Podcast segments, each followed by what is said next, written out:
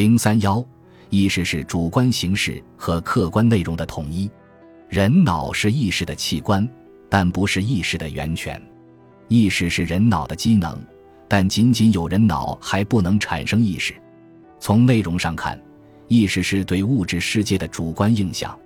马克思指出，观念的东西不外是移入人的头脑，并在人的头脑中改造过的物质的东西而已。列宁认为，感觉是客观世界。及世界自身的主观印象，改造过的物质的东西，客观世界的主观印象，都是从主体与客体、主观与客观的关系上对于意识本质的科学规定。这说明，意识就其反应的形式来说是主观的，就其反应的对象和内容来说则是客观的。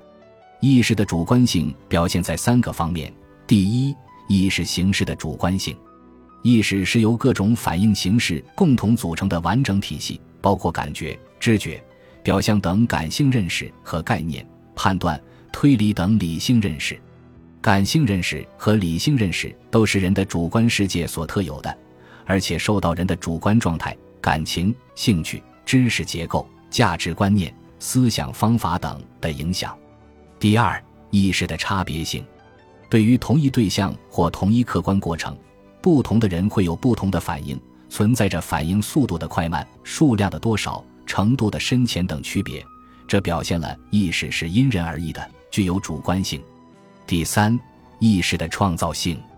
意识的主观性不仅表现为主观印象是对客观对象近似真实的摹写，而且可以深入到事物的本质中，创造建构范畴、规则和理论体系。甚至可能表现为同现实似乎毫不相干的虚幻的、荒诞的观念状态。意识形式的主观性并不能否定意识内容的客观性。任何意识都是主观形式和客观内容的统一。尽管意识的形式是主观的，但意识所反映的对象都是客观存在的。尽管个体意识之间具有差别性，但这种差别性无非是先天素质和后天实践的差异所造成的。归根到底，都可以从物质生活过程中得到说明。意识的任何反应，即使是虚假的主观印象，归根到底也是对物质世界的反应。正如鲁迅所说：“天才们无论怎样说大话，归根结底还是不能凭空创造，描神画鬼，毫无对证，本可以专靠了神思，所谓天马行空似的诙谐了。然而他们写出来的也不过是三只眼，长梗子。”就是在常见的人体上增加了眼睛一只，增长了梗子二三尺而已。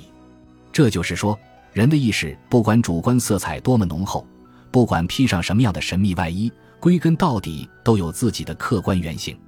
如前所述，物质存在有两种基本形态，即自然存在与社会存在。相应的，意识作为被意识到了的存在，也就有两种基本形式。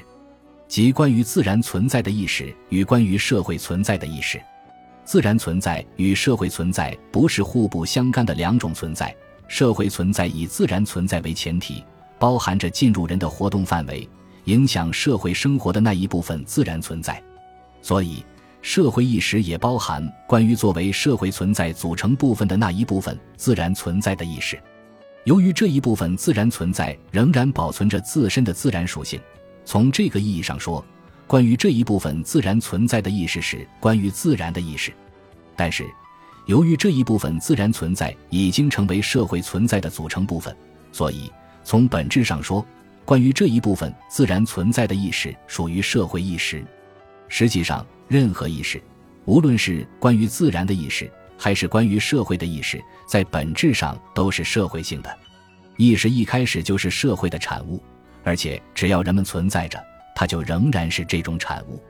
意识的内容归根到底来源于社会存在，并随着社会存在的改变而改变。正如马克思所说：“物质生活的生产方式制约着整个社会生活、政治生活和精神生活的过程。不是人们的意识决定人们的存在，相反，是人们的社会存在决定人们的意识。人们的意识随着人们的生活条件。”人们的社会关系、人们的社会存在的改变而改变，意识在本质上是以观念的形式反映出来的社会存在、客观存在、物质世界。